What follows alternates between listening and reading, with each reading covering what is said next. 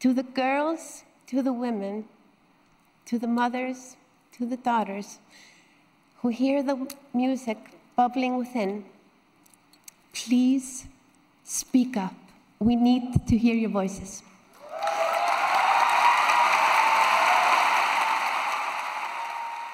Bonjour à toutes et à tous et bienvenue dans ce nouvel épisode de Sorociné, le podcast cinéma et féministe. Je suis Pauline et aujourd'hui j'accueille Laura. Bonjour. Et Amandine. Bonjour. L'année dernière, nous avons commencé un cycle consacré au métier du cinéma. Nous avons interrogé l'importance des costumes dans la construction des personnages, questionné le regard à travers ceux des directrices de la photographie, et aujourd'hui nous allons parler d'un sujet qui ne se regarde pas mais qui s'écoute, la musique. La musique a toujours accompagné le cinéma. Même lorsque celui-ci n'était pas encore doté de la parole, il était accompagné de bonimenteurs qui enjouaient les images devant les yeux émerveillés des spectateurs et spectatrices. Vous l'avez bien deviné, aujourd'hui si nous allons parler de la musique, nous allons parler avant tout des compositrices. Même si les chiffres ne sont pas exacts, ceux que nous avons regroupés nous ont fait comprendre que 6% seulement de compositions étaient composées par des femmes. Alors avant de commencer, est-ce que euh, l'une d'entre vous aimerait nous dire, nous donner une, une peut-être une, introduction à la musique de cinéma ou euh, éventuellement nous parler de son rapport à la musique euh, par rapport au cinéma. Amandine? Bah, Je vais commencer par une petite définition assez simple parce que quand on parle de musique de film, il y a quand même deux choses qui se, qui se différencient. On a d'un côté ce qu'on ce appelle la bande originale qui est composée justement par un compositeur ou une compositrice et qui est justement un travail très euh, comment dire très étroit entre le réalisateur ou la réalisatrice et le compositeur et la compositrice et qui du coup met en image enfin met en plutôt met en son en fait euh, les images du film et de l'autre côté on a plus euh, des, musiques de films qu'on peut trouver par exemple je pense à Tarantino qui a tendance à prendre beaucoup de, de musiques déjà préexistantes et à les inclure dans son film donc voilà nous on va vraiment parler de, du métier et du travail de composition bah, dans, dans, la musique de film et donc dans la bande originale. Euh, bah, moi, après, pour parler un petit peu de, mon rapport à la musique de film, je trouve que c'est quand même quelque chose, quand on l'écoute, euh, qui est comment dire, qui a tendance à, guider un peu l'émotion qu'on peut avoir quand on parle de musique de film. Enfin, moi, je sais que quand j'écoute des musiques de film, je les écoute généralement en dehors et ça me rappelle en fait toujours euh, l'émotion que je peux avoir du film. Par exemple, moi, j'adore écouter euh, les musiques d'Alexandre Desplat pour euh, bah, tout ce qu'il a composé pour Wes Anderson et je trouve qu'il y a vraiment cette émotion en fait qui ressort à chaque fois et qui se, qui se retranscrit même aussi loin que, que ça puisse remonter. Moi, j'écoutais beaucoup Daniel Elfman bah, avec euh, Tim Burton, avec Edouard euh, Romain d'Argent et, euh, et, toutes ces compositions-là. Et, et c'est vrai qu'en en, rétrospectivement, en travers cette, cette, pardon, cet épisode-là, je me suis rendu compte que j'écoutais très peu de compositrices, à part du coup une qui revenait assez souvent et qui, alors, est un travail que j'admire énormément, mais que j'ai du mal à écouter en dehors parce que c'est quand même très oppressant. C'est Mika Levy pour Under the Skin ou même pour Jackie qui fait un travail extraordinaire, mais dont la musique est quand même très particulière et très très dissonante euh, et assez angoissante. Donc euh, bon, écouter ça dans le métro, c'est peut-être pas la meilleure idée, c'est peut-être pas idéal, mais en tout cas, c'est assez fantastique. Et toi, Laura? Euh, Ben moi, en fait, quand j'y ai repensé à ma à ma relation avec la musique, c'est que je me suis pas rendu compte à quel point elle faisait partie de, de ma vie jusqu'à ce que je fasse des études un peu dans dans le cinéma et que du coup, bah forcément, on a aussi parlé un peu du son et de la musique de film. Et en fait, je me suis rendu compte que, un peu comme toi, Amandine, moi, ce que j'aime, surtout après avoir vu un film, c'est me plonger dans la musique et en fait la réécouter tout le temps parce que bah, justement, ça me fait rappeler euh, des scènes qui m'ont marqué. Et euh, comme tu l'as dit, Amandine, c'est vraiment, enfin, la musique euh, parfois souligne vraiment l'émotion euh, du film et en fait écouter que la musique, bah forcément ça te rappelle des scènes et ça te rappelle l'émotion que tu as ressentie à ce moment-là. Et euh, du coup, je me, souviens que quand j'ai commencé à regarder Harry Potter et que j'étais vraiment à fond dedans, j'ai adoré euh, me replonger en fait dans, dans, cet univers par la musique, par la musique de John Williams. Pareil bah, du coup pour pour euh, Star Wars, qui est aussi accompagné un peu, comme on en a parlé dans l'épisode consacré à Star Wars, qui est quand même fait, un peu partie de ma vie. Et en fait, oui, c'est vraiment, euh, ça, ça, fait partie de ma cinéphilie, en fait, euh, la musique de film. Et du coup, oui, il y a très peu de compositrices que j'écoute, parce que forcément, surtout quand j'ai commencé à construire une cinéphilie, c'était surtout bah, forcément Zimmer, euh, John Williams, enfin les, on va dire les grands noms qui se détachent euh, de, la composition. Et euh, c'est que très récemment, quand je me suis rendu compte que j'en écoutais très peu, que je me suis mise du coup à chercher quelles sont les compositrices et quels films elles ont composé. Et je me suis rendu compte qu'en fait, il y avait beaucoup de films que j'adorais, que parfois j'écoutais la musique et que c'était des femmes qui avaient composé, du coup, comme, comme par exemple comme Jackie, qui est Mika Levy et que j'adore écouter cette musique-là et me replonger dans le film. Et je me suis rendu compte, bah, il y a deux ans, il me semble que c'était euh, Mika Levy qui l'avait composé, donc c'était une femme. Donc c'est à quel point en fait on se rend, enfin on se rend pas forcément compte qu'elles sont là, même si elles sont quand même assez euh, peu euh, représentées par rapport à bah, des grands noms comme John Williams par exemple. D'ailleurs, j'en profite pour dire que tout le mois de février, sur notre compte Instagram, euh, chaque jour, on présente un portrait d'une compositrice, euh, tout simplement pour voilà montrer aussi qu'elles sont présentes malgré tout. Et cet épisode que vous êtes en train d'écouter sera en deux parties. Euh, puisqu'on a pu interviewer Béatrice Thirier, qui est une compositrice de cinéma française.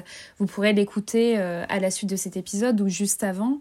Euh, dans, un, dans un autre épisode qui fait parfois dans l'autre partie de l'épisode qui fait partie de cet épisode. Moi, mon cas euh, et mon rapport à la musique de film, c'est quelque chose que j'écoute depuis très longtemps et, euh, et, je dirais même que ça a été presque à l'initiation de la musique d'orchestre que je n'écoutais pas forcément avant et tout ce qui est musique classique, etc., puisque ce sont quand même souvent des musiques bah, avec un orchestre, même lorsque vous avez cité par exemple Michael Lévy qui travaille plutôt avec des sonorités électroniques, etc.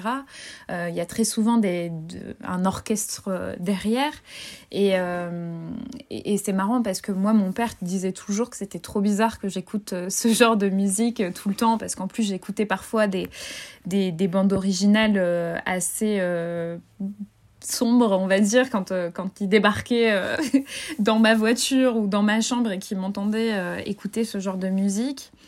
Euh, je dirais que. Alors, moi, j'ai une petite règle, c'est que j'écoute pas la musique avant d'avoir vu le film. Parce que ça, ça fait un petit peu partie aussi de, de la règle de, de, plein de personnes pour justement découvrir avec les images. Et c'est comme tu disais, Amandine, une fois que tu réécoutes la musique, tu as toutes les images qui reviennent, tu as une ambiance qui se crée autour de toi. Et, euh, et d'ailleurs, Béatrice Thirier dit dans l'interview euh, qu'on a pu réaliser que c'est en fait un, une autre écriture du, du film et il y a quelques exemples comme ça où la composition se fait pas après, mais pendant euh, que l'orchestrement se fait pendant la, réalisation du film. Donc c'est vraiment un travail euh, euh, d'écriture en même temps, quoi, comme le montage peut l'être aussi. Donc c'est vraiment super intéressant de justement se pencher sur, sur la composition musicale. J'ai l'impression quand même que ça s'est vachement démocratisé ces dernières années. Il y a énormément de ciné-concerts lorsque l'on pouvait aller en concert et au cinéma.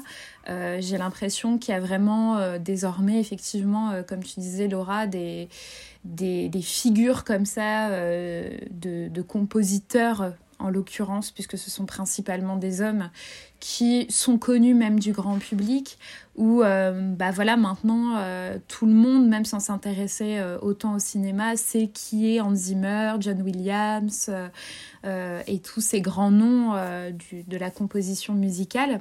Ce qui nous intéresse évidemment aujourd'hui, c'est de s'intéresser plutôt à la composition euh, du point de vue des femmes. Donc je donnais un chiffre en introduction, c'est 6% euh, de compositrices. C'est un chiffre qui n'est même pas exact et qui est un peu daté. Euh, c'est ce qu'on se disait hors, hors, enregistrement. Ce sont des chiffres qui datent déjà d'il y a 3, 4, voire 5 ans. et c'est quelque chose qui étonne assez, je trouve, euh, puisque on parlait des directrices de la photo. Euh, alors les costumières c'est à part parce que là on se retrouve dans l'inverse où il y a plus de femmes que d'hommes.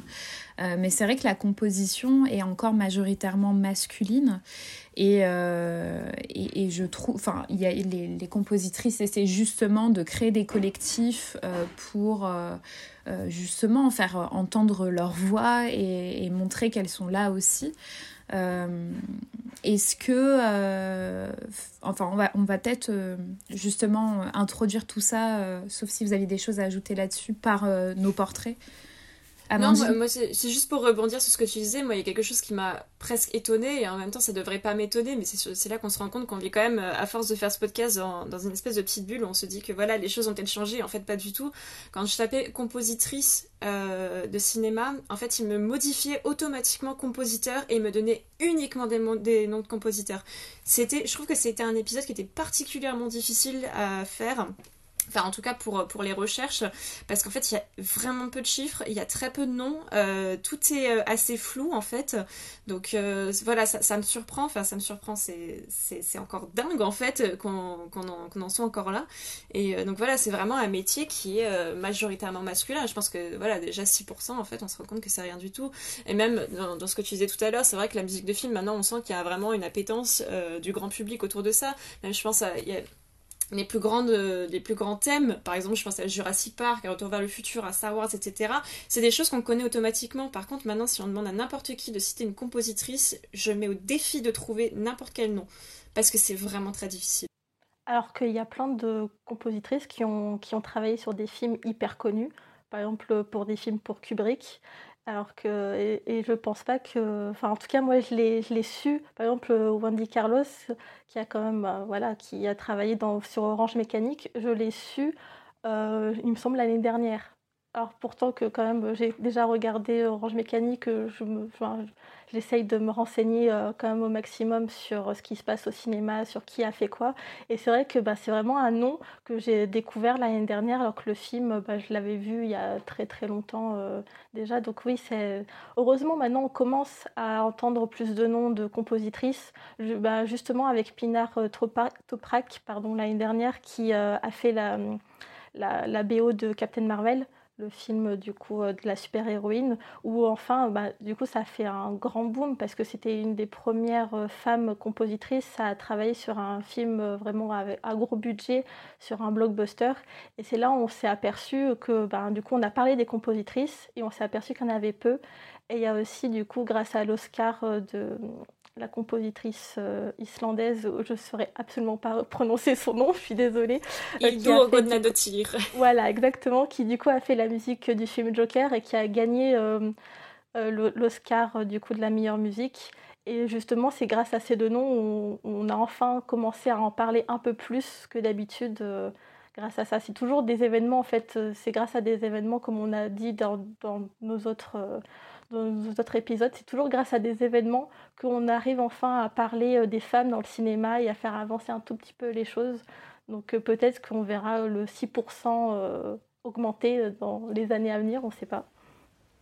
Ce, que, ce qui est intéressant de, relever, comme tu dis Laura, c'est il faut attendre une cérémonie et malheureusement parfois elles ne sont même pas nommées. Donc c'est ça qui est un petit peu compliqué quand on regarde les dernières, ces dernières années. Alors effectivement il y a Hildour, euh, je ne dirais pas le nom de famille puisque c'est très compliqué, mais bon voilà, euh, qui a remporté la musique euh, pour Joker, qui est en plus une musique très particulière, qui est vraiment incarnée et, très sensorielle et, et qui s'écoute pas facilement. Elle met presque mal à l'aise cette musique, tout comme la composition qu'elle avait fait pour la série Tchernobyl, où euh, justement, et, je me rappelle des interviews de l'année dernière où quand elle a gagné l'Oscar, elle expliquait que euh, son métier est, majoritairement masculin et qu'elle s'est construite aussi à travers euh, des modèles masculins et qu'elle est ravie de pouvoir éventuellement être le modèle pour d'autres femmes qui désirent se lancer dans la composition donc ça, c'est ce dont on parle assez souvent, mais les rôles modèles sont ultra importants. Et effectivement, euh, aujourd'hui, si on est encore à 6%, bon, bah, il est grand temps que ça évolue un petit peu et qu'on arrive euh, à avoir un chiffre euh, plus appréciable, puisque 6%, ça reste très minime.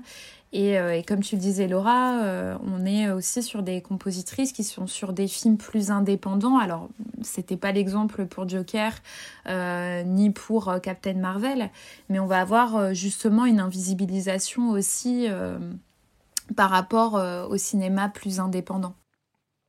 Bah c'est ça, c'est que du coup Hildur avec son. Enfin, je veux dire, elle a quand même signé la, composition de Joker, qui est quand même un des gros films de. Enfin, je veux dire de super-héros, mais en tout cas dans l'univers DC Comics. Euh, et pareil, du coup, pour, euh, pour Pinar Toprak, qui, a signé du coup la BO de Captain Marvel, même si encore Captain Marvel, on a tendance à dire que c'est un film de femme, parce que, enfin voilà, ça reste encore. Il y a quand même une vision un petit peu à part de, ce film-là dans, l'univers Marvel, mais c'est quand même des gros blockbusters et c'est quand même une des rares fois qu'on a des femmes qui signent des, des, des compositions de blockbusters pareils, alors que des John Williams et Hans Zimmer, enfin voilà, on a, on c'est des noms qu'on a, on a tellement l'habitude d'entendre parler que c'est presque une évidence en fait de les voir apparaître au générique, tandis qu'en fait des noms de femmes, bah, ça surprend. Et c'est vrai qu'en plus le, le, discours qu'elle avait, euh, Hildur avait, euh, avait fait à, aux Oscars l'année dernière était quand même assez émouvant. Et je trouve que ça avait vraiment fait prendre conscience en fait bah, de, de, de la grande minorité en fait que représentent les femmes dans ce métier-là. Pour euh, axer un petit peu cet épisode, on a chacune choisi une compositrice dont on avait envie de parler. Donc on va euh, à la fois dresser son portrait, mais euh, tout en parlant aussi de sa carrière et des films sur lesquels elle a pu signer la composition. Amandine, tu souhaiterais nous parler de Wendy Carlos? Oui, alors Wendy Carlos, alors c'est assez étonnant parce que encore une fois, c'est une compositrice qui a signé euh, la composition, enfin la musique d'un film que j'aime énormément, qui est Orange Mécanique, et je n'avais jamais fait le rapprochement en fait que c'était Wendy Carlos. Donc Wendy Carlos, c'est en fait une compositrice trans, euh, c'est quand même assez euh, important de le souligner. Surtout que ça aura des conséquences aussi sur euh, l'invisibilisation même de son travail. Euh, elle a signé beaucoup de, euh, elle a beaucoup travaillé avec Kubrick, notamment sur Shining et sur Orange Mécanique. Elle a aussi signé du coup la composition de, Tron pour Disney. Et c'est vraiment une pionnière en fait de la musique électronique. C'est-à-dire que vraiment c'est dans les années 70, elle travaillait avec Moog. Donc c'est-à-dire que Moog c'était un grand ami à elle qui a en fait contribué au développement du, du synthétiseur, pardon. Euh, et notamment de la commercialisation du synthétiseur moderne comme on a l'habitude de le voir maintenant et qui en fait euh, donc Wendy Carlos va se, euh, se, réapproprier en fait tous les thèmes classiques et notamment elle a beaucoup travaillé sur Bach. Son premier disque d'ailleurs était toute une réinterprétation en fait de la musique de Bach à travers une pardon, une réinterprétation électronique qui s'appelait Switch on Bach et qui en fait justement voilà euh, travaille en fait euh, à travers le synthétiseur et, se, voilà se réapproprie en fait tout ce qui est euh, musique classique. Donc c'est vraiment un travail qui est, qui est assez intéressant et surtout très novateur. Il y a une il y a un documentaire qui est vraiment passionnant qui est trouvable sur YouTube et qui est un petit reportage de la BBC, je crois que c'était en 1989, où en fait on voit Wendy Carlos en train de travailler du coup sur la composition d'une musique ce qui est assez incroyable, déjà, c'est des, machines qui sont énormes, mais c'est des trucs qui font une pièce entière. Enfin, je vous rappelle que les ordinateurs avant, c'était pas du tout un petit PC comme on a maintenant. Donc, imaginez juste un synthétiseur au tout début. Et en fait, elle réarrange euh, tous les sons électroniquement, mais elle le fait en fait son par son. Et c'est un travail minutieux et un travail incroyable parce que du coup, elle prend vraiment chaque note et elle, elle essaye de trouver la tonalité la plus juste et en fait, quand on voit ça, enfin, je veux dire, elle a, elle je crois qu'elle a une espèce de bibliothèque de 500, 500 euh, sons différents. Donc, imaginez-vous le travail monstrueux que ça peut représenter. Et on la voit, en fait, vraiment essayer de chercher la tonalité, la musicalité de chaque note. Donc, en fait, elle travaille vraiment note par note. Et donc, voilà, après, c'est un travail qui est vraiment novateur parce que, bon, on parlait beaucoup de Michael Levy maintenant. Je pense que, voilà, son, le travail que, que Wendy Carlos a pu faire euh, dans les années 70-80, bah, ça, ça a permis, du coup, d'avoir d'autres compositeurs et d'autres compositrices euh, notamment sur la scène électronique.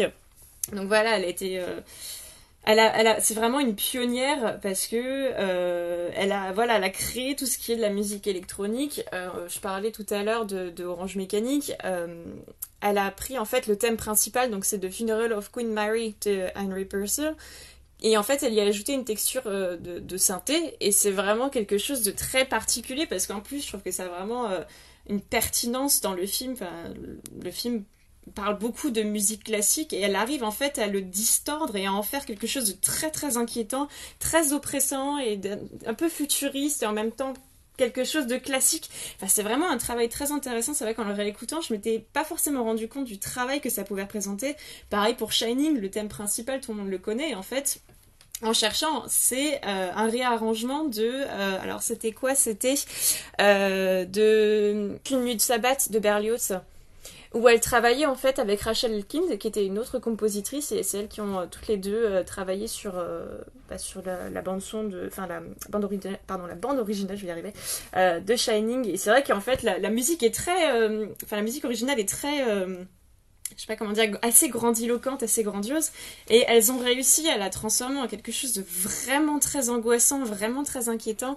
Donc voilà, c'est vraiment un, travail, quand on l'écoute en détail, c'est un travail colossal de, de ce qu'elle a pu faire. Euh, elle travaille vraiment sur les vibrations, sur l'espèce de distorsion. Et en même temps, du coup, parce qu'aussi c'est une femme trans et que du coup, euh, elle était publiquement... Euh, comment dire, elle a fait son coming out publiquement euh, à cette époque-là, ce qui était quand même euh, assez novateur aussi à ce moment-là, parce que c'était une figure publique trans du coup, euh, fait qu'aussi son travail était assez invisibilisé. c'est très difficile, alors que pourtant, enfin, je veux dire, les films de Kubrick ce sont des films, enfin, c'est des monuments du 7e art, enfin, en tout cas, ça a été considéré comme des monuments du 7e art dans l'histoire du cinéma.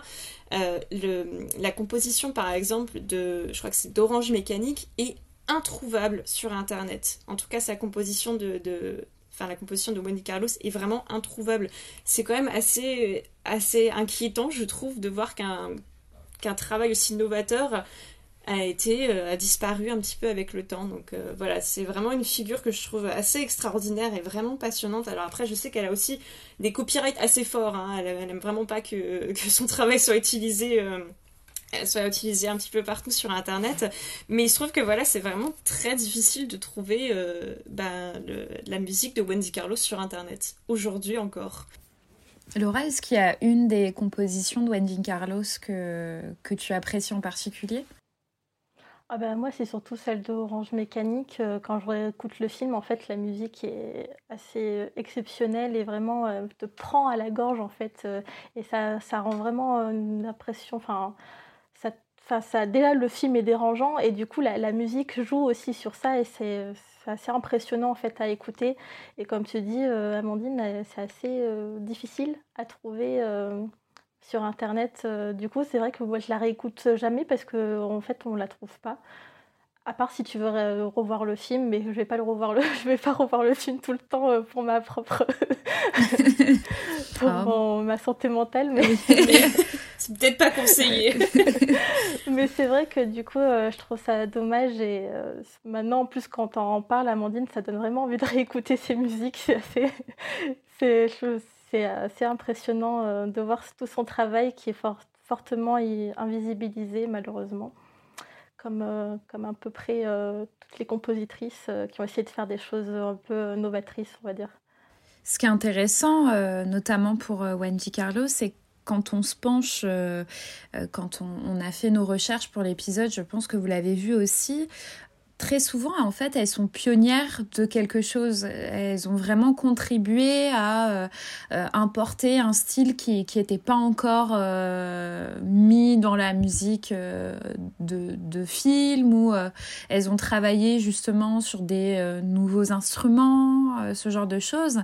Et je trouve que c'est super intéressant. Enfin, on ne sait pas trop comment, pourquoi, en tout cas, ça en dehors d'un point de vue créatif, est-ce que euh, du coup elles se, elles se sont aussi dit qu'il fallait qu'elles inventent quelque chose ou, ce genre de, de, de, de, pensée en fait qui serait totalement euh, justifiée puisque encore une fois elles sont très peu euh, nombreuses. Je pense notamment au son, rien que le son, à la création du son au cinéma. C'est quand même encore une fois Alice Guy qui s'est dit bon bah moi je vais.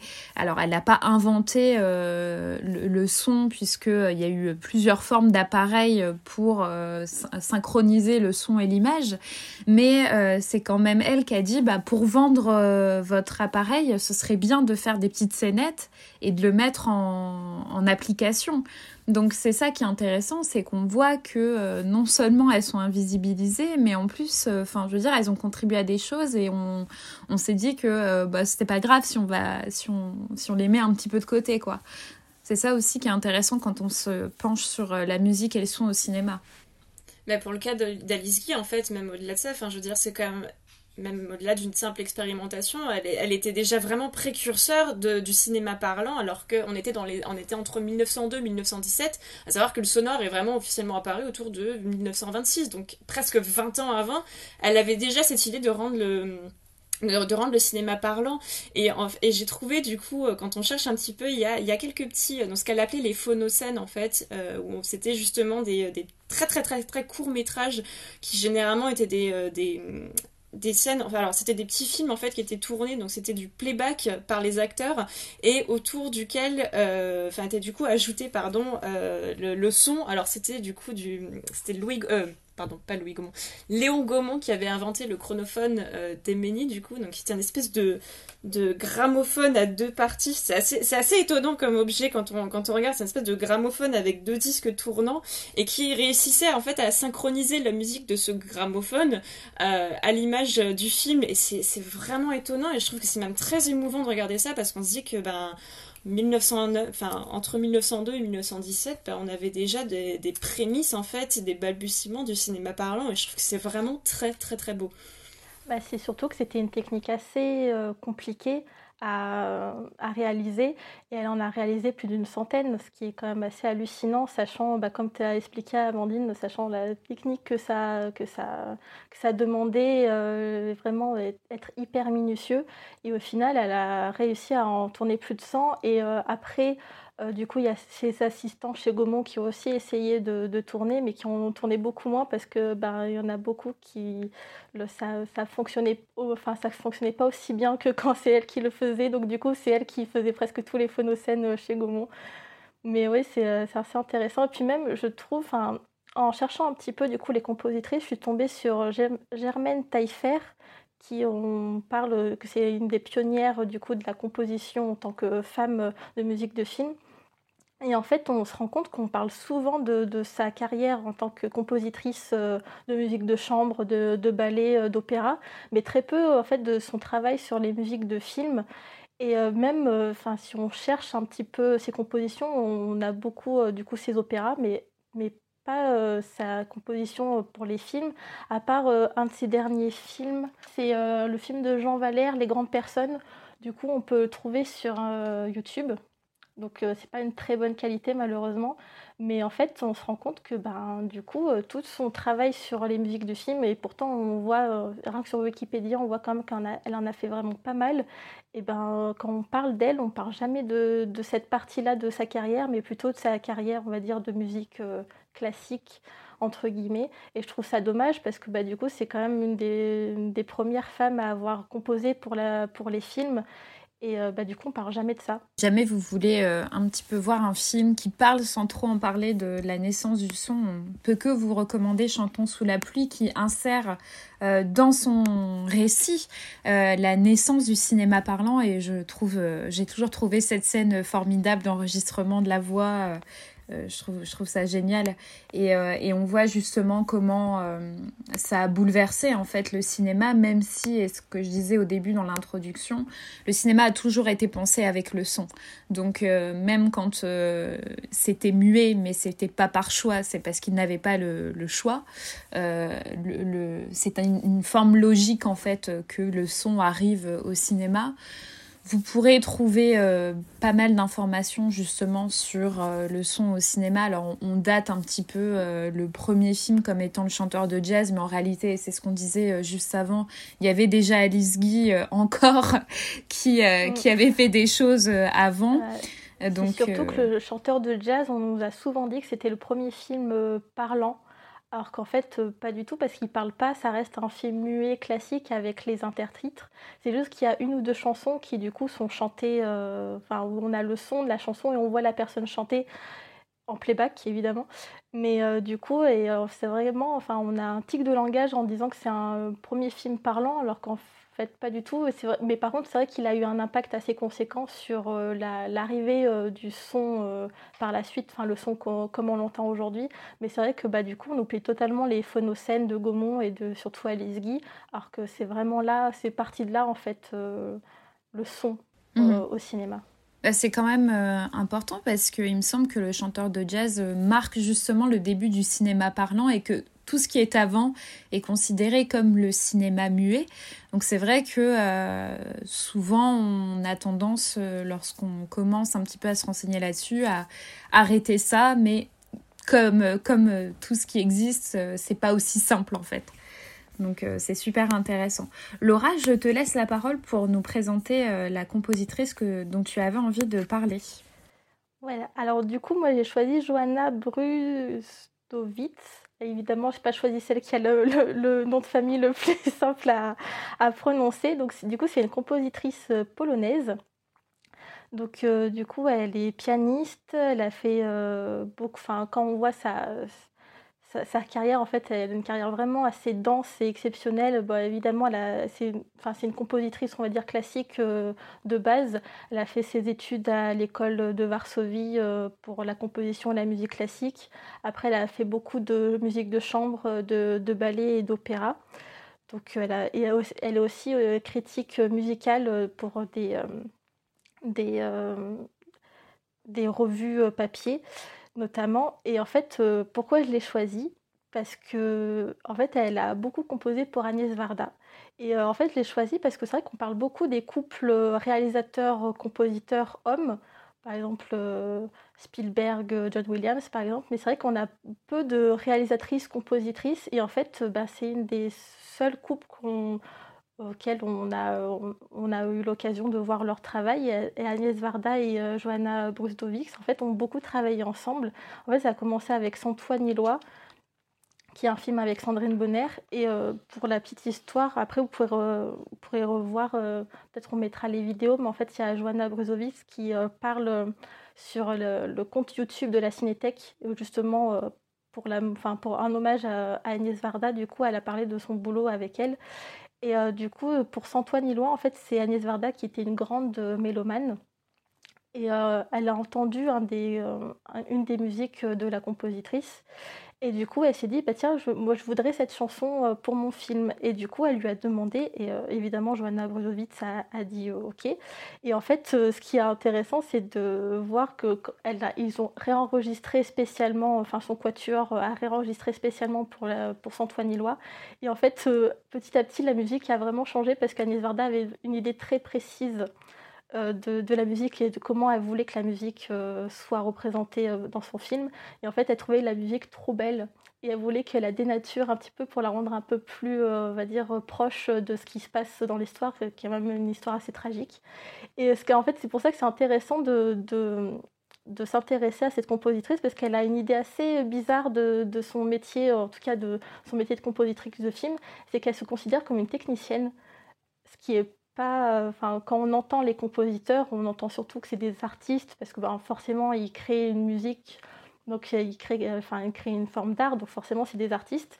Et c'est vrai que c'est un peu bizarre de se rendre compte que ben, c'est aussi euh, enfin, considéré comme un technicien euh, parce que c'est vrai qu'il fait partie, euh, la musique fait partie globalement d'un tout dans le, dans le dans le film, comme l'image est aussi autant artistique que technique.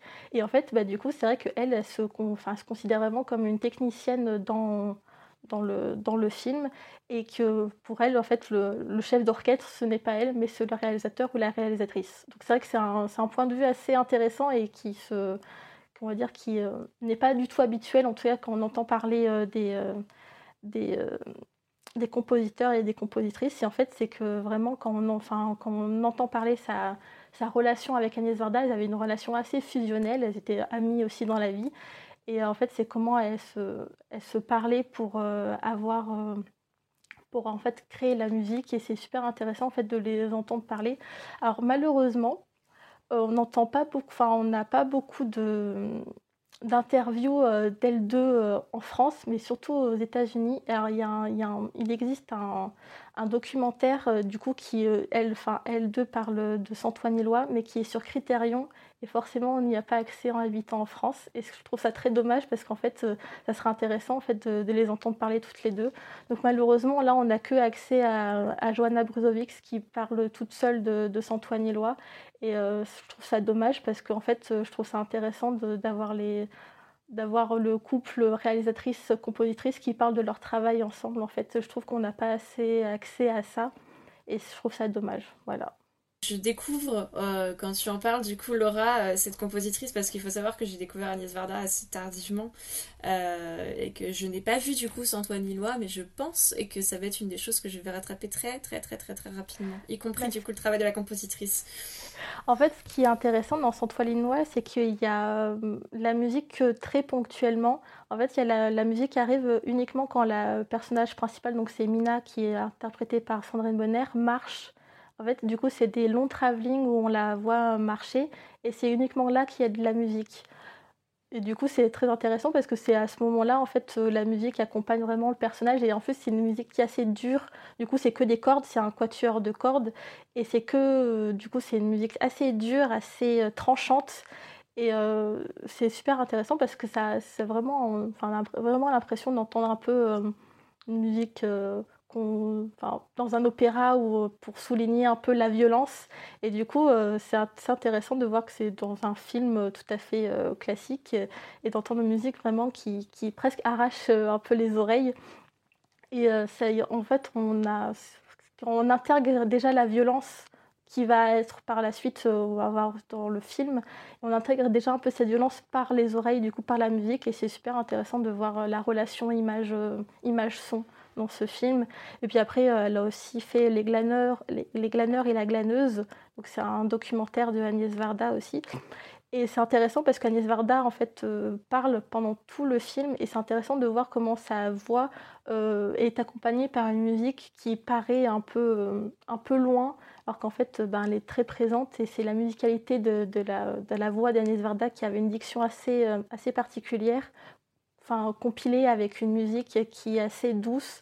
Et en fait, enfin, c'est très plaisant à entendre. Et c'est pour ça que je trouve que leur relation et leur. Euh, ce qu'elles ont su créer, en fait, toutes les deux, par l'image et par le son, c'est très intéressant de, de découvrir ça et d'avoir leur point de vue. Et c'est juste dommage qu'on n'ait pas accès, du coup, euh, à ce fameux documentaire euh, qui est en anglais et qui est que sur Criterion.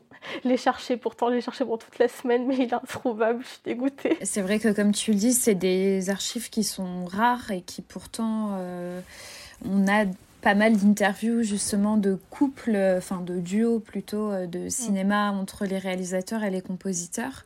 Euh, d'ailleurs, ça fonctionne un peu comme les directeurs et directrices de la photo, où on retrouve des duos comme ça qui reviennent très souvent. Et c'est déjà assez rare d'avoir des compositrices. Alors des compositrices qui forment un duo avec euh, une réalisatrice, ça l'est d'autant plus. Et effectivement, euh, Criterion, on en a déjà pas mal parlé, ont des archives euh, assez exceptionnelles. Mais en France, malheureusement, on n'y a pas forcément accès. Donc on mettra en tout cas tout ce qu'on peut dans, dans la barre d'infos du podcast pour vous inviter évidemment à, à consulter ces sources qui sont vraiment euh, super. Moi, je voulais vous présenter euh, Anne Dudley. C'est une compositrice qui, euh, pour le coup, est, un peu plus connue, qui fait partie des compositrices les plus connues, notamment parce que en 98, elle a reçu l'Oscar de la meilleure musique pour le film The Full Monty. On a beaucoup parlé d'elle justement quand Hildur a remporté son Oscar, puisque ça faisait 20 ans qu'une, enfin plus de 20 ans qu'une compositrice n'avait pas remporté ce titre. Il faut savoir qu'elles sont seulement 7 à avoir eu l'Oscar euh, de la meilleure euh, composition.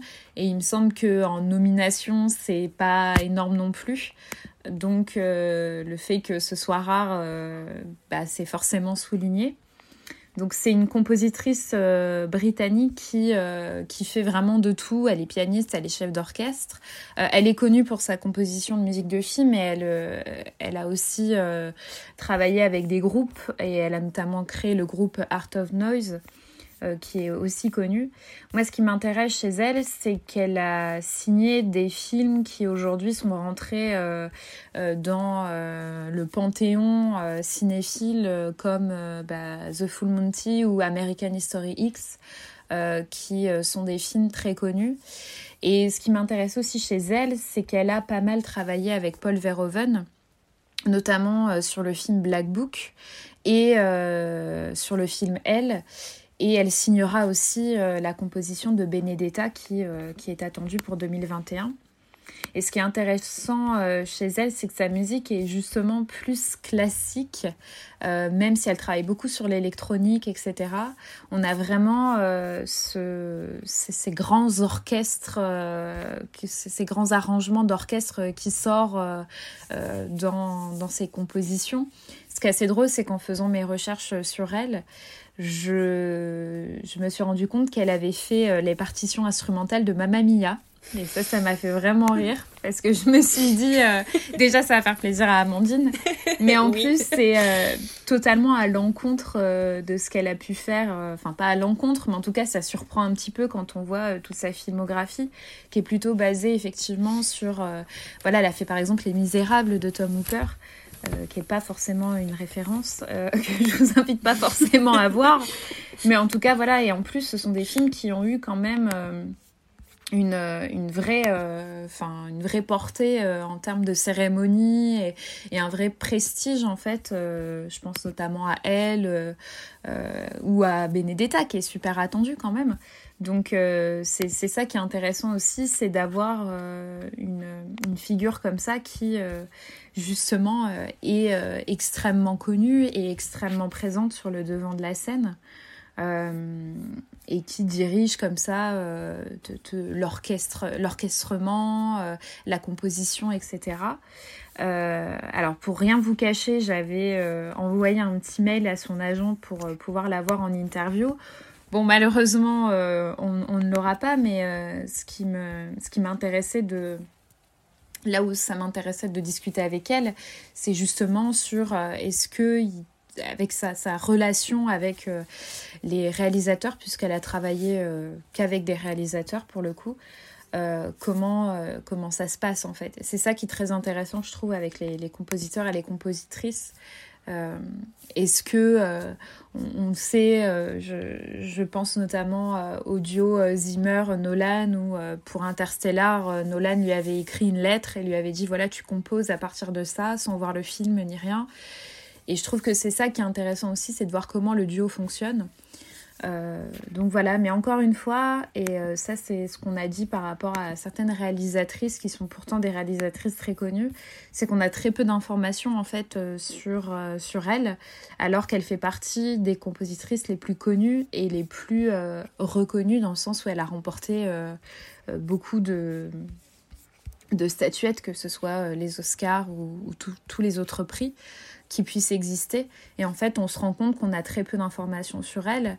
Et pourquoi on... J'avoue que bah, pour le coup, peut-être qu'on vient un petit peu dans une bulle, mais je comprends pas pourquoi en fait on s'intéresse pas plus à ce qu'elle fait en fait, puisque euh, Paul Verhoeven est quand même un des réalisateurs dont on parle euh, le plus. Et quand j'ai découvert que, euh, c'était une femme qui avait composé la musique de ses derniers films, euh, bah, finalement, euh, on n'a pas plus d'infos que ça. Est-ce que vous connaissez Anne Dudley et vous avez euh, une musique en particulier que vous appréciez d'elle? Connaissais, oui, je connaissais, je connaissais de nom. Après, j'ai pas, j'ai pas tout vu et surtout pas, enfin, enfin, surtout pas. Non, pas que j'ai quelque chose contre Verhoeven, mais je n'ai pas vu en tout cas les films qu'elle a composé, enfin les musiques qu'elle a composées pour Verhoeven et encore moins Benedetta du coup qui est très attendu. mais non, mais tu en as parlé tout à l'heure. Moi, personnellement, je pense que je retiens ma mamie. parce que bah que après voilà j'ai pas tout entendu et c'est ce que c'est ce que je redisais tout à l'heure c'est que euh, finalement le travail des compositrices euh, mais encore assez méconnu et c'est vrai que c'est moche quand même de, de dire que ben c'est enfin de toute façon ça, ça, ça rejoint tout ce qu'on dit depuis tout à l'heure mais le travail des, des, compositrices est généralement assez peu connu et la preuve en est que euh, pour trouver une compositrice que j'écoutais et que j'écoute naturellement euh, j'ai du mal à, avoir des noms qui me viennent spontanément. Euh, donc non moi j'irais à Mamma Mia parce que pour avoir réussi à réarranger euh, le mythe à bas euh, dans, dans une dans, dans un film je trouve que c'est quand même assez assez sympathique. Donc voilà. Peut-être c'est peut-être un peu offensant de réduire de Dudley à Mamma Mia, mais, mais je le fais quand même. Et Laura? Non, bah, moi, ça serait euh, The Full Monty. Alors, c'est un film que j'ai vu il y a très très longtemps avec ma mère, euh, du coup, parce que forcément, c'est un film britannique et. Euh, et voilà, on, adore les films britanniques, mais du coup, c'est vrai que c'est un film. Enfin, je ne l'ai pas revu depuis très longtemps, donc je n'oserais absolument pas dire à quoi ressemble la musique, malheureusement. Et bah, après, j'ai vu Elle de Verhoeven il n'y a pas longtemps. Mais c'est vrai que bah, du coup, c'est un, un, nom qui revient fréquemment, surtout quand on cherche les compositrices. C'est un des noms qui vient le, le plus vite en fait avec Rachel Portman. Mais c'est vrai que c'est pas, c'est pas la compositrice que j'écouterai le plus parce qu'elle n'a pas forcément fait des films qui m'ont marqué moi personnellement. Mais après, pour rebondir un peu sur ce que tu disais, Pauline, sur le manque d'informations, c'est qu'en fait, je trouve qu'on manque d'archives, on manque d'images de, des compositrices en train de travailler. C'est parce qu'on, enfin, en tout cas, si on cherche sur YouTube en Zimmer, on, aura forcément des, des images de lui, des, des, documentaires sur lui en train de travailler, en train de, composer, en train de monter. Bah, il a fait aussi beaucoup de concerts pour ses musiques de films. Et par contre, Rachel Portman, qui est pourtant aussi un grand nom dans le, dans le cinéma hollywoodien, on n'aura pas forcément d'image d'elle en train de travailler. Pareil pour Anne Dudley, en fait pareil pour la plupart des compositrices, on manque euh, d'informations sur euh, leur travail et on manque aussi d'images d'elles en train de travailler. Et je trouve que c'est assez important d'avoir euh, des images d'elles en train de travailler parce que c'est un peu ce qui nous rend compte aussi qu'elles sont présentes et que voilà, elles sont aussi présentes que les hommes et qu'elles ont aussi leur place dans le monde de la composition. Et c'est un peu euh, voir aussi, euh, pareil, les, les, chefs opératrices travailler, les réalisatrices travailler. En fait, c'est seulement à ce moment-là où on verra qu'elles sont là, qu'on a, enfin, qu'on sait qu'elles sont présentes et qu'on sait qu'il voilà, qui se passe des choses. Mais sans ces informations, sans ces images, en fait, eh ben, petit à petit, on, on, les, on les oublie jusqu'à ce qu'il y en ait une qui ressorte. Et forcément, après, quand il y en a une qui ressort, euh, ben, les autres suivent. Mais en fait, euh, s'il n'y en a pas une qui ressort, eh ben, petit à petit, euh, elles sont oubliées. Euh, et je trouve ça dommage. En fait, je pense qu'on aurait vraiment besoin d'avoir des, des, retours, d'avoir des images, d'avoir des documentaires sur elles. voilà. Mais même en termes d'accessibilité, là, je suis en train de faire un petit test, j'ai tapé Anne Dudley sur Spotify, bah, il n'y a même pas la moitié de, de, de ce qu'elle a pu composer. Wendy Carlos, elle est inexistante à part Tron, euh, et puis c'est le cas pour beaucoup, beaucoup de compositeurs, enfin beaucoup de compositrices, pardon, euh, qui, euh, en fait, dont, dont, le travail est, presque inexistant, en fait, euh, alors qu'on est quand même en 2021, enfin, je veux dire, sur Internet, sur, on va sur YouTube, enfin, je veux dire, on tape Hans Zimmer, on tape n'importe quel compositeur, il y a littéralement toute sa filmographie qui va, qui va apparaître, et c'est absolument pas le cas pour euh, pour ces compositrices-là. Et je trouve que ça pose vraiment ce problème de pourquoi est-ce que ce. Enfin, ça pose plutôt cette question de pourquoi est-ce que ce travail-là n'est pas autant mis en avant en fait que celui des compositeurs. Est-ce que c'est une histoire de copyright? Parce que ça peut être le cas, hein, des fois. Enfin, je veux dire, il y a des bandes son qui sont pas forcément. Enfin, des bandes originales, pardon, qui sont pas forcément. Euh, qui sont pas forcément disponibles parce que la, enfin, je sais pas tel ou tel studio euh, fait pression dessus pour, pour pas que ça soit diffusé ou est-ce que c'est autre chose? Mais c'est vrai que la question se pose quand même parce que c'est quand même assez redondant et euh, en faisant ces recherches-là, le, travail est quand même difficilement trouvable. Et même une autre, chose que, qui est quand même euh, assez, assez flagrant, c'est qu'on n'a on pas vraiment de belles éditions, par exemple. Là, je, pense à ça parce qu'il y avait la, la, bande originale du film Heure de Spike Jones qui était, qui était sortie, qui est un super vinyle, pareil pour In the Mood for Love, mais euh, où sont en fait les, les belles, les beaux vinyles de, de, de musique de film composés par des femmes. Alors, je dis pas, là, c'est peut-être euh, peut une réaction à chaud, et peut-être qu'en creusant, il y en a peut-être, mais je trouve qu'elles sont quand même difficilement trouvables et moi j'ai l'habitude généralement d'aller regarder les vinyles euh, un peu des musiques euh, des musiques originales je trouve qu'elles sont pas forcément c'est pas c'est pas flagrant et c'est pas forcément très accessible. Donc pourquoi est-ce qu'elles sont pas aussi accessibles? J'ai pas la réponse mais je trouve que c'est vraiment une question à poser. Je suis totalement d'accord et pour rebondir sur, sur tout ce que vous venez de dire en 2020, il y a justement eu un coup de gueule de la part des, compositrices de cinéma en France, euh, notamment parce qu'il y a eu les prix UCMF. Euh, Le UCMF, c'est l'Union des compositeurs de musique de film. Et euh, il s'avère que sur les 28 nommés, il n'y en avait qu'une, une femme. C'était Hildour, du coup, euh, donc en plus, euh, elles ont quand même rappelé qu'en France, il y a des compositrices. Euh, et la réponse du secrétaire général de l'UCMF pour ne citer que ça, je, vais le citer parce que ça représente bien tout le problème aussi qu'on a à faire entendre ces voix-là.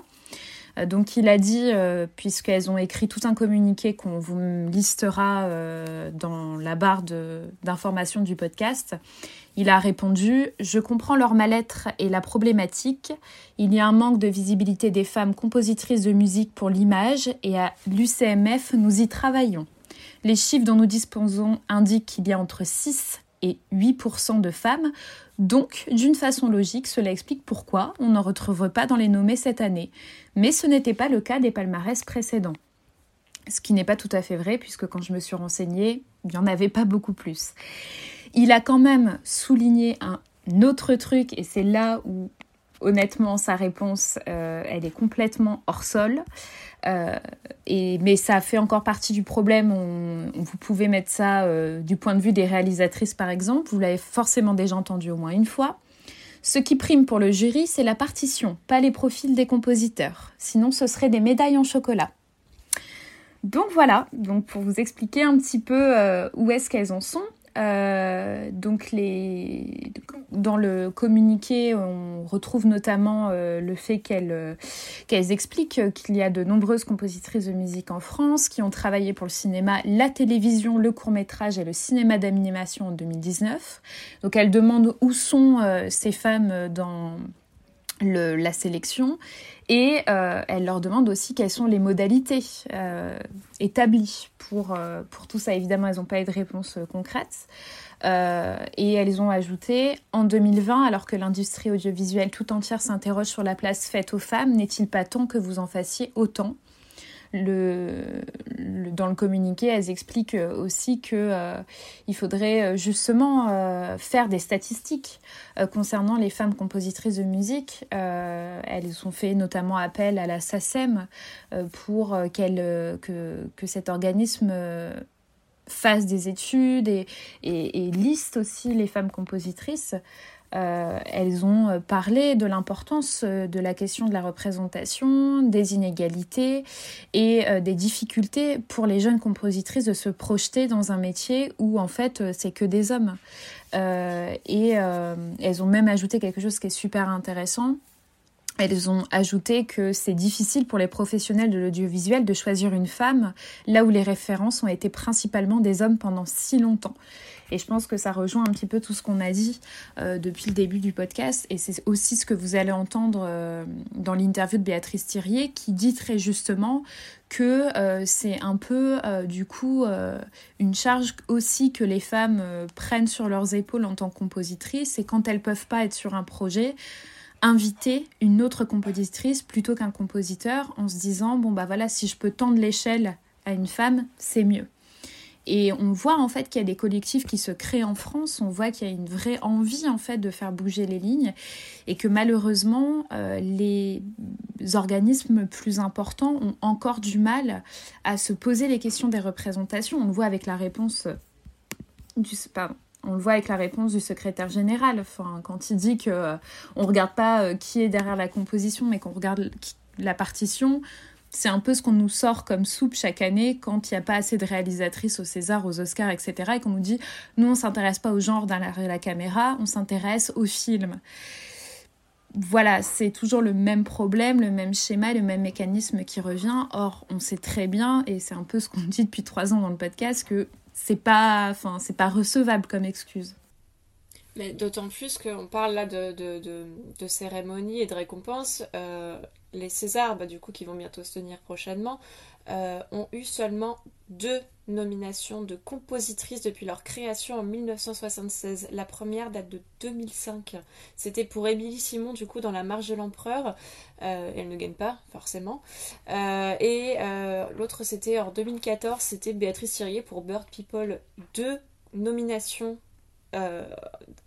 ça me paraît, ça me paraît invraisemblable en fait comme, euh, comme chiffre. Surtout que bon, on va même pas demander si elles ont gagné ou pas parce que bah, pour le coup, elles n'ont pas gagné. Mais deux nominations, c'est vraiment. Ouais.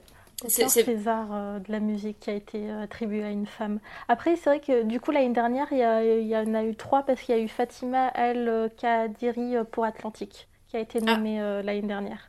ah, autant pour ça, ça, fait trois, mais ça reste quand même pas beaucoup alors que le prix a été, a été inventé en 1970, il me semble. Donc, 76, ouais. Voilà, 76. Donc, du coup, ça fait très très peu. Ben, en 40...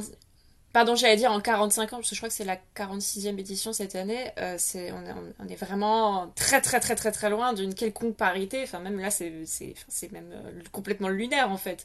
Après, je veux bien entendre qu'effectivement, il n'y a que 6% de femmes dans la profession en France. Euh, maintenant, bah, il y a quand même 6% de femmes en France. Où sont-elles dans les nominations? Bah, c'est surtout que là, on voit euh, par rapport à ce qu'on est en train de faire euh, sur, euh, notre Instagram, c'est qu'il y a quand même beaucoup de compositrices françaises qui ont composé pour beaucoup de films français qui sont pas du coup, elles sont pas nommées, alors qu'il y en a quand même pas mal. Enfin, on en a trouvé 28.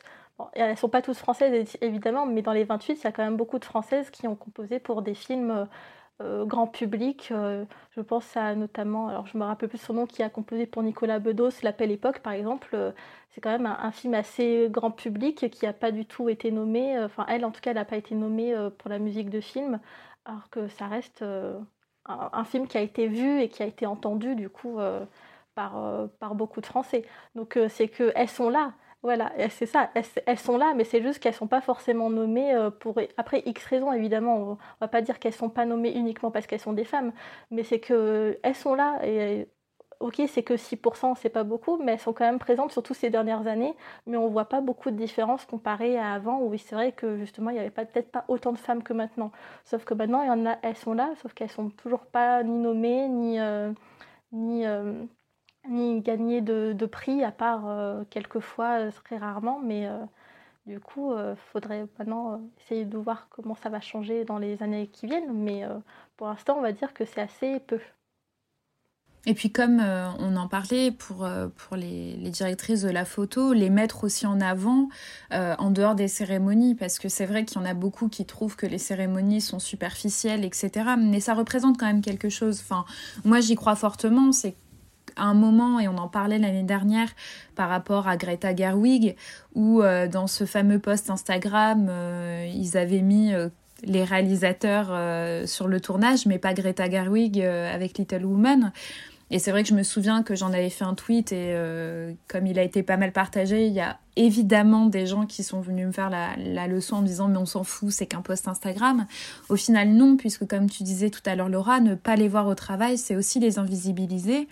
Et je pense notamment aux compositrices de, cinéma ou euh, si on regarde des articles, euh, des, euh, il y, en a énormément en fait, des, des, magazines, des revues, etc. qui font des sujets autour de la musique. Il y a très très peu de femmes qui sont citées. ces derniers temps, un peu plus, mais c'est vrai qu'on a beaucoup de mal en fait à les trouver. Alors aujourd'hui, avec, bon voilà, comme tu disais Laura, on en a trouvé 28 assez facilement d'ailleurs, avec quelques clics et quelques recherches. Mais c'est vrai que euh, ça a du mal en fait à venir jusqu'aux oreilles des gens et du coup ça crée un schéma aussi. Alors quand on dit oui, il y en a que 6 et 8%, donc c'est normal qu'elles se retrouvent pas dans, dans les nommés, euh, ça, ça va bien qu'à une limite en fait. Il y a un moment donné, il faut aussi aller plus loin. Euh, ou est-ce est qu'on leur donne les mêmes possibilités? Comment ça se passe quand elles sont sur, dans, sur leur, enfin, dans leur pardon, dans leur activité? Est-ce qu'on leur donne autant de chances? Est-ce qu'on leur ouvre autant de portes, portes par exemple? Est-ce que euh, il est essentiel que ce soit cet homme et pourquoi pas une autre femme? Enfin, il faut vraiment se poser beaucoup plus de questions que juste, bah, il y en a 6 et 8%, donc c'est normal qu'il n'y en ait pas. Euh, c'est vraiment juste ne pas se poser de questions du tout que de dire quelque chose comme ça. J'avais trouvé un chiffre, alors c'est vraiment à prendre avec des pincettes parce qu'il n'y a vraiment pas beaucoup de sources autour de ça, mais sur, je crois que c'était dans les années 2010, sur 272 productions françaises, il y avait seulement 11 films avec une compositrice au générique. Je trouve que ça fait 4%. Je trouve que c'est un chiffre qui est vraiment vertigineux parce qu'on se demande... Euh, enfin, 272, ça paraît immense et il n'y a pas de femmes à la, à la bande son. Enfin, je veux dire, alors qu'il y en a, enfin je veux dire, il y en a, que ce soit 6% ou pas, enfin je veux dire, il y en a quand même, mais pourquoi, pourquoi est-ce qu'on les entend pas? Et je trouve que vraiment, en, là, en, parlant, c'est vraiment, on se demande en fait, j'ai pas forcément la réponse parce qu'encore une fois, je trouve que c'est des recherches qui sont très très difficiles à trouver parce qu'il n'y a pas d'informations en fait dessus. Pourquoi est-ce qu'elles sont autant invisibles? Pourquoi est-ce qu'on les entend pas? Pourquoi est-ce qu'elles sont invisibles? Pourquoi est-ce qu'on les recrute pas? Pourquoi est-ce qu'on pas au générique des films? Pourquoi elles sont pas nommées? Pourquoi elles sont pas récompensées? Enfin voilà, pourtant, pourtant elles existent en fait. Et j'ai pas cette réponse là, mais je trouve que c'est quand même assez inquiétant. Bah oui, surtout que la plupart des compositrices, comme les compositeurs, en fait, ont commencé leur euh, carrière en tant que musiciens, compositeurs de musique euh, classique. Euh, on fait des études et on sait très bien que pendant les études, il y a aussi beaucoup de femmes. Mais après, en fait, ces femmes-là, étudiantes, ne se retrouvent pas dans les, dans, les génériques à la fin des films. Et c'est vraiment ce... il y a. J'ai le mot en anglais, mais j'ai pas en français. Il y a un gap. C'est, y a je, différence. voilà, il y a une grosse différence entre euh, les chiffres qu'on a euh, des étudiants euh, dans le, dans, bah, du coup, dans la musique et dans le cinéma et les chiffres qu'on a bah, du coup pour, pour, les génériques de films. Et on voit qu'en fait, bah, les femmes qui avaient pour, pour, dans les écoles de cinéma, dans les écoles de musique, ne se retrouvent pas forcément dans les génériques. Donc du coup, où, où sont-elles en fait? Où est-ce que pourquoi il y a autant de différences de chiffres? Même après, je trouve que c'est un, c'est un, enfin, c'est une question qui est un petit peu plus globale parce qu'effectivement, il y a très très peu de compositrices et même le chiffre est encore plus bas quand on parle de technicienne du son. Euh, mm. Je crois que c'est 10% de femmes sont preneuses son. Je crois qu'il y a 3,5% euh, de femmes chefs opératrices du son. Je crois que c'est dans les années 2000. Il n'y en avait quasiment pas dans les années 80. Donc après, en plus de ça, alors là, pour ces métiers-là, c'est encore, il y, a, une réponse qui est un petit peu, euh, un petit peu inquiétante parce que c'est considéré comme des métiers masculins parce qu'effectivement, euh, pour la plupart des métiers, je, pense surtout aux preneuses son, en fait, c'est quand même un matériel qui est très très lourd et il suffit d'aller faire un tour sur le compte Instagram Paye ton tournage pour voir que ces métiers-là, c'est les techniciennes du son en particulier, euh, subissent énormément de remarques et de violences sexistes. c'est vraiment des métiers, à chaque fois, on il y a énormément, énormément, énormément de témoignages en fait euh, de femmes techniciennes euh, du son, que ce soit des preneuses son, que ce soit des, euh, que ce soit chefs opératrices du son, que ce soit, enfin voilà, il y a, que ce soit aussi pour le mixage, etc. Il y a énormément de violences sexistes parce que justement en fait elles sont entourées de beaucoup d'hommes et ça rejoint un peu ce que disait Alice Coffin qui a énormément fait débat avec le fait que justement plus il y a d'hommes dans un milieu, plus forcément il y a de violences sexistes, bah, on y est et la preuve. On a fait un petit peu le tour euh, de, de, la question de la musique, mais ça ne s'arrête pas là, puisque qui de mieux pour euh, parler de ce métier qu'une compositrice elle-même? Euh, vous, vous, allez pouvoir écouter l'interview de Béatrice Thirier, qui est euh, une compositrice de cinéma française. Amandine l'a dit tout à l'heure, elle avait été nommée au César. elle parle, vous allez le découvrir dans l'interview, elle parle beaucoup de son métier, comment ça se passe pour composer composer pardon, euh, une musique euh, de cinéma, mais aussi de sa place en tant que femme. Elle va vous parler des collectifs qu'elle a pu euh, intégrer et créer avec d'autres femmes. Elle a également parlé d'une émission qu'elle avait sur France Musique qui s'appelait Femmes de musique où justement elle parlait des femmes compositrices et elle tendait le micro à ces femmes compositrices afin de parler de leur métier. Donc ça, c'est tout ce que vous pourrez retrouver dans l'interview qu'on a faite de Béatrice Thirier. On vous invite vraiment à l'écouter parce que déjà, c'est une chance euh, d'avoir pu euh, nous entretenir avec elle et d'avoir justement un complément à tout ce qu'on a pu dire, euh, nous, en faisant nos recherches, mais d'avoir ce complément de son point de vue à elle. Donc on vous invite vivement à l'écouter en espérant que ça va vous plaire. merci beaucoup, Amandine, d'avoir été à l'enregistrement de cet épisode. Mais avec plaisir. Merci également Laura. Bah, merci à toi. Et on en profite pour vous remercier pour la, le financement participatif de notre revue qui a été un franc succès. Donc euh, merci beaucoup à toutes et à tous euh, d'avoir participé, relayé, partagé. Euh, du coup, cette revue va arriver dans les prochains mois. Vous pouvez nous suivre sur nos réseaux sociaux, c'est Sorociné Ce mois-ci, euh, on va, comme on vous l'a dit dans l'épisode, on vous présente euh, les, des portraits de compositrices, 28 pour les 28 jours du mois de février. On vous invite vraiment aussi à, aller voir, tout simplement pour vous rendre compte qu'il y en a énormément. Euh, on vous invite aussi à lire certaines revues qui sont sorties dernièrement, notamment la revue de Revue et Corrigée, qui a consacré tout un numéro sur la musique et qui a un super portrait de Wendy Carlos justement dedans. Euh, qui est extrêmement complet et, euh, voilà, je, pense que ça peut être un joli complément. On vous listera évidemment toutes les sources. Euh, notamment les vidéos, les documentaires dont on vous a parlé. N'hésitez pas du coup à aller plus loin dans ce, dans ce sujet qui est un sujet passionnant. On se retrouve très vite pour un prochain épisode. Bye Bye À bientôt